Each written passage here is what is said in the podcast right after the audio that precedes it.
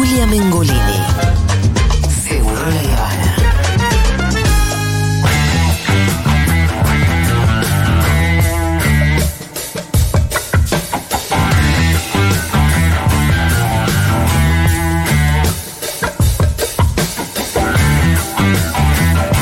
Pijudo. ¿Te parece, Dieguito? ¿Eso lo pusiste al aire? ¿Te parece, Dieguito? Hay que decirle a Dieguito que, como residente.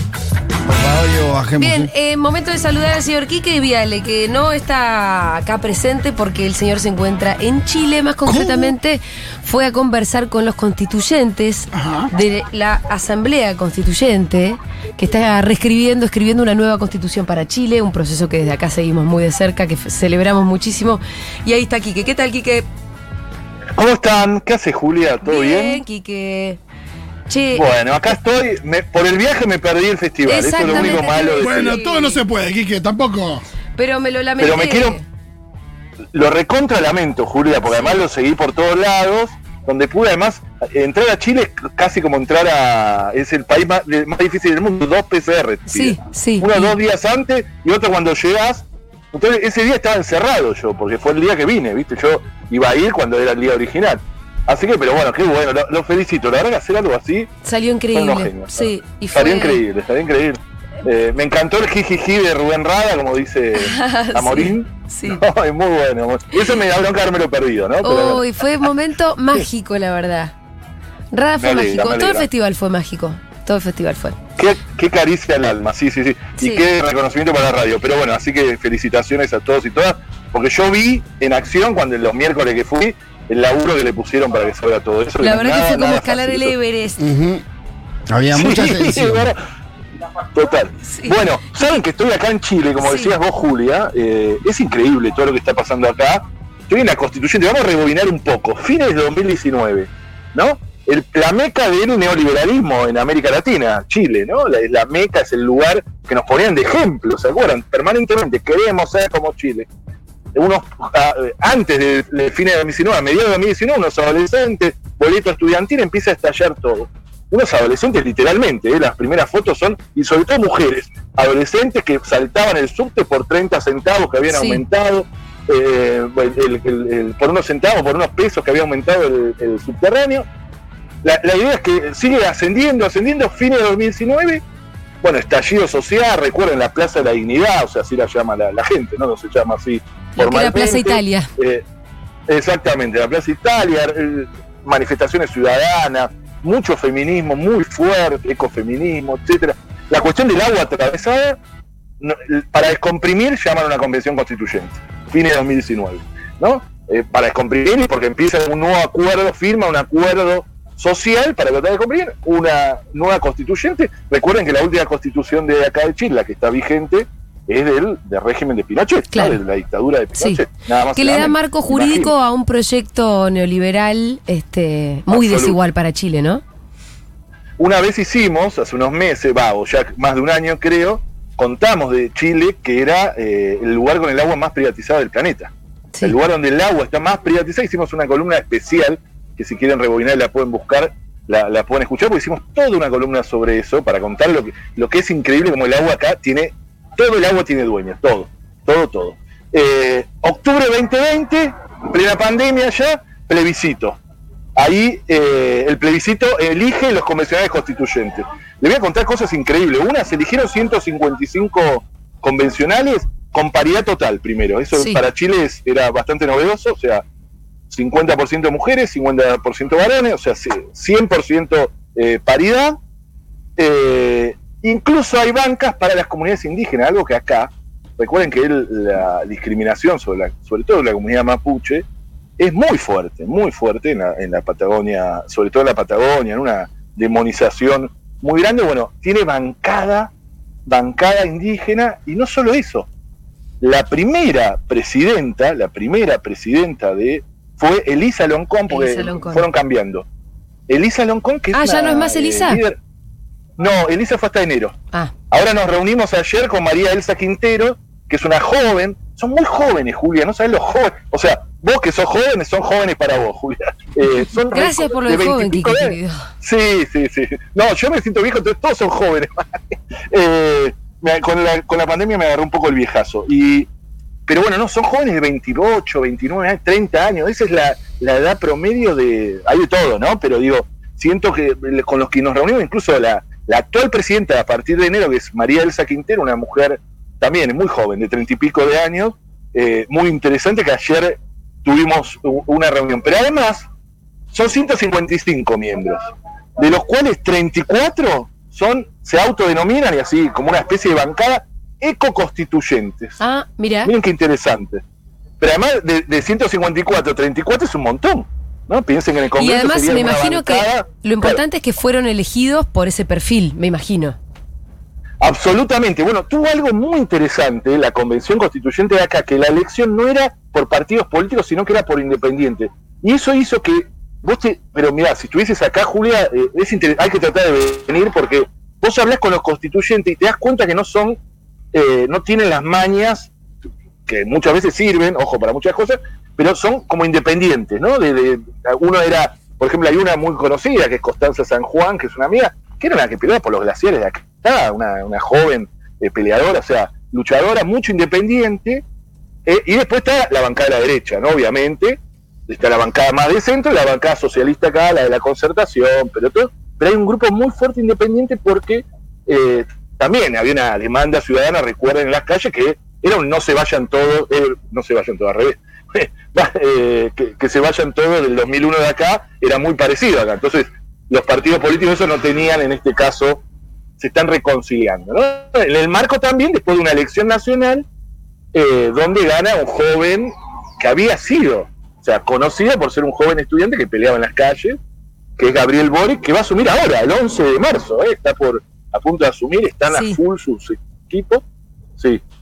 No, no, qué, qué, qué emoción, Ah. la verdad, me da todo el No, no, es recontra emocionante y ayer también pudimos eh, eh, reunirnos por mucho tiempo con una gran reunión, una linda, muy linda reunión con la que va a ser la ministra de Ambiente, nada más y nada Sí. menos de, de Chile, que es Maisa Rojas. Ajá. Eh, Maisa Rojas es una eh, científica muy reconocida en Chile, muy reconocida, con una larga, larguísima trayectoria en cambio climático, ¿no? Muy conocida internacionalmente, eh, porque tiene, bueno, eh, formó parte del IPCC, que es este, recuerdan que hemos hablado, es este eh, organismo internacional de científicos de todo el mundo, que son los que hacen estos documentos que, que tanto nos preocupan, ¿no? Que nos alertan, dicen, nos quedan 10 años si no hacemos algo. Sí. Bueno, el, el IPCC está formado por una especie de Dream Team de científicos del mundo, bueno, nosotros en Argentina tenemos varios y varias, por suerte, eh, y bueno, una de ellas es Maisa, Maisa Rojas, que la, la reunión fue interesantísima porque eh, Chile es un país netamente extractivista, mucho más que Argentina, que es bastante que sí, Argentina, gracias a- al peronismo de su época, todo tiene industria. Eh, en, en Chile las industrias, por supuesto, son mucho menores, no tiene industria automotriz, no tiene- todo es importado. Un neoliberalismo de tantos años desarmó y la puso como una meca, además de la de la minería, ¿no? Este, este, esto que tanto Sí, que ahí siempre- la dependencia aquí que. Ahí la dependencia de la de Chile de la minería es hasta mayor que la nuestra de la soja.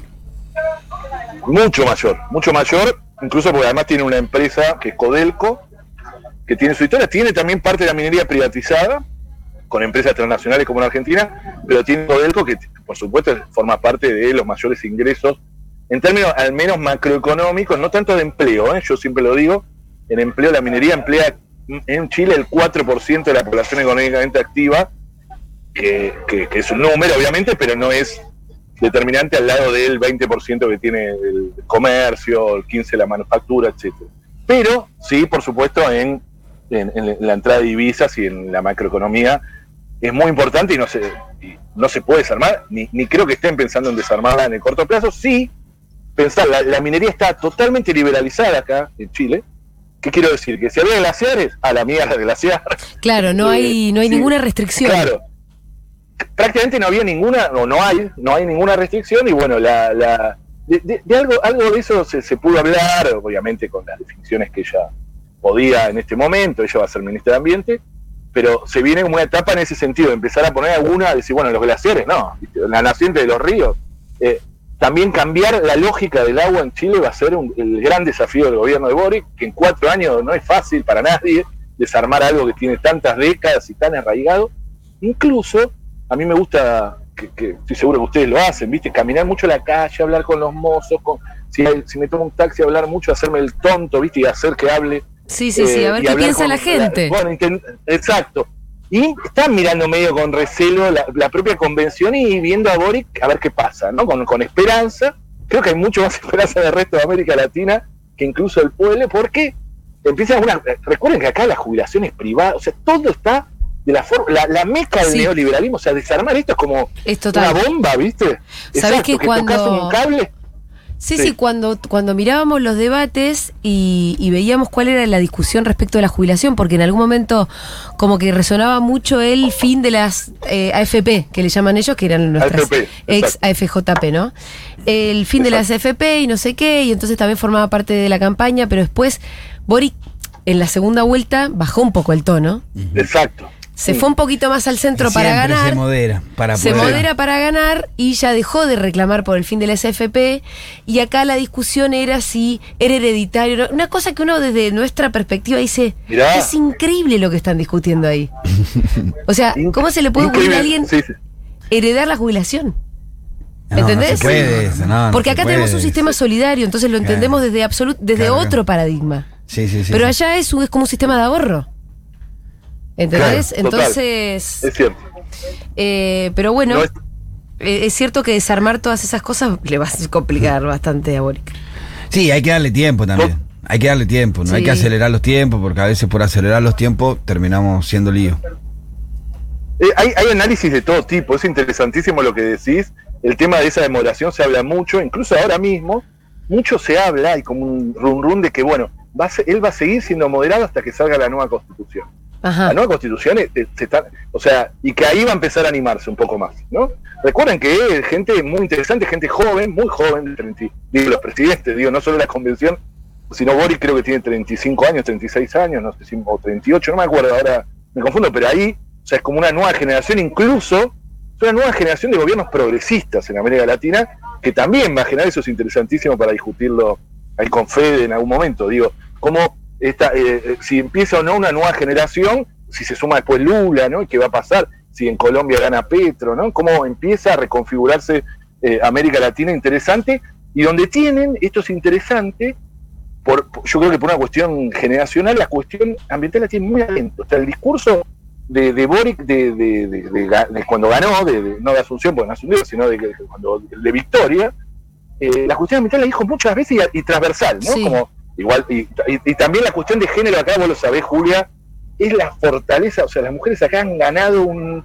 Pero se nota hasta en la forma de caminar, o sea, la, la, es interesantísimo también eh, el tema de, la, de, de- de cómo la, cuestión de género acá también ha ganado, y, y en, el, en el gobierno, es un, saben que es un, un gabinete paritario, o sea, lo que les contaba ahora. La convención está discutiendo cosas también, nosotros vinimos para reunirnos y para tratar de impulsar, entre otras cosas, ¿no? los derechos de la naturaleza, esto que hemos hablado, la naturaleza como sujeto de derechos, que lo tiene una sola constitución en el mundo hasta ahora, que es la del 2008 de Ecuador, que es la, convención que en el momento que estaba en ese momento presidente Correa, que se llama la Convención de Montecristi por el lugar donde se hizo, es la única constitución, pero hay 38 países que han reconocido los derechos de la naturaleza de una u otra manera, ¿no? Bueno, acá había ocho artículos relacionados con los derechos de la naturaleza. ¿Por qué? Claro, con un, con un- un congreso constituyente tan, una convención constituyente tan fervorosa, Sí. bueno, se- se- yo- esto entre nosotros se pasan un poco a veces de, entonces había no un artículo ni dos, sino había ocho. Un montón, claro. Un montón, claro, ¿viste? Entonces, y así es con cada cosa porque se van pasando. Es un proceso muy complejo de aprobación de las normas porque tiene una mayoría especial. Necesitas los dos tercios para aprobar las cosas. ¿Entendés? Eso, eso hace sí, difícil. sí, sí. Que, eh, cualquier- y porque necesitas siempre unos consensos políticos muy amplios. muy amplio, bueno, necesitas parte del, del centro y, y alguito de la derecha para, para llegar a esos dos tercios. O sea, sin embargo, ayer, pues nosotros vinimos por eso, de los ocho artículos de derecho de la naturaleza, que incluso había algunos para mí, hasta esto no digan nada, sobregirados, eh, se aprobó uno de derecho de la naturaleza ayer. Ajá. Eh, se aprueban en general y después se va a aprobar toda la constitución y después va en plebiscito, digo para que entiendan. O sea, miren qué, proceso difícil, ¿no? Se aprueba primero, se tiene que aprobar dos tercios para que pase al final. Sería como, pasa, como era en Feliz Domingo, ¿vieron? Pasa a la final. después se va a juntar todo, se va a armonizar, se vota todo y después eso se va a votar en un plebiscito que va a decir apruebo o rechazo. O sea, miren, o sea, es, no es nada fácil, está bien, es una constitución, Sí. pero necesita esos dos tercios. Bueno, ayer se aprobó uno de estos artículos de derecho de naturaleza que estábamos bastante contentos, obviamente que había expectativa de aprobar un par más, no quiere decir que ya se rechazaron los otros, sino que empieza un proceso de reescritura que va, es bastante, insisto, es bastante complejo, pero pasó uno. Pasó también el derecho de los animales que no nos sorprende, porque ese no tiene enemigos, eso decíamos ayer. ¿vieron? El derecho de animales ahora nadie se anima a decir, ese casi salió creo que por unanimidad, la derecha lo votó. Y Sí, el tema es que implica, ¿no? O sea, Claro, si en el Sí. momento en el que toque algún interés, entonces ahí, bueno, exacto. ahí donde, Bueno, donde por se eso las alarmas derecho de de la naturaleza confronta, Julia, de frente. O sea, los derechos de la naturaleza te desmercantilizan la naturaleza, todo lo contrario a lo que es el agua privatizada. Entonces, ahí donde prendieron la luz roja, alguien prendió una luz, el, el poder, y dijo, no, esto no pasa, pasa solo uno que habla de que el Estado debe garantizar los derechos de la naturaleza, que no es menor que se nombre los derechos de la naturaleza, pero le falta una vuelta de tuerca de quién lo defenderá, cómo, etcétera. Pero digo, los derechos de naturaleza no es solo una declaración tan simpática y nada más, sino que es un proceso de, sacar Sí. el mercado de la naturaleza, que es todo lo de lo que hace el capitalismo y mucho más el neoliberalismo, ¿no? Eh, eh, y después se votó uno de bienes naturales comunes, que también eh, los bienes comunes, ¿no? Que es una, una- Bueno, ese se rechazó, perdón, ese se rechazó, y está muy relacionado, ese rechazó casi, diría, solo votaron los ecoconstituyentes, y está muy relacionado eso sí con la privatización de- del agua, ¿no? Eh, así que bueno, estamos en esto, Julia. Es, eh, la verdad es que es una, una locura. Seguimos en porque nos quedamos hasta el martes. Nos reunimos con jóvenes, también hay un grupo de jóvenes, al igual que Argentina, muy eh, vinculados con esto, movimientos territoriales. Bueno, ahí todavía nos quedan varias, varias reuniones más, pero bueno, estamos, estamos. Bien, Quique, eh, bueno, estarás en tu salsa, así que te dejamos disfrutar. Sí, Eh, totalmente, totalmente. Me imagino que estarás así, disfrutando mucho. Bien, te mandamos un abrazo, gracias por este reporte. Un, un beso grande y el miércoles viene nos vemos. ¿eh? Un gran Dale. abrazo. Era Quique Viale desde Chile, desde la convención, bueno, desde sus reuniones con la convención constituyente, contándonos un poco cómo viene ese proceso en relación a la cuestión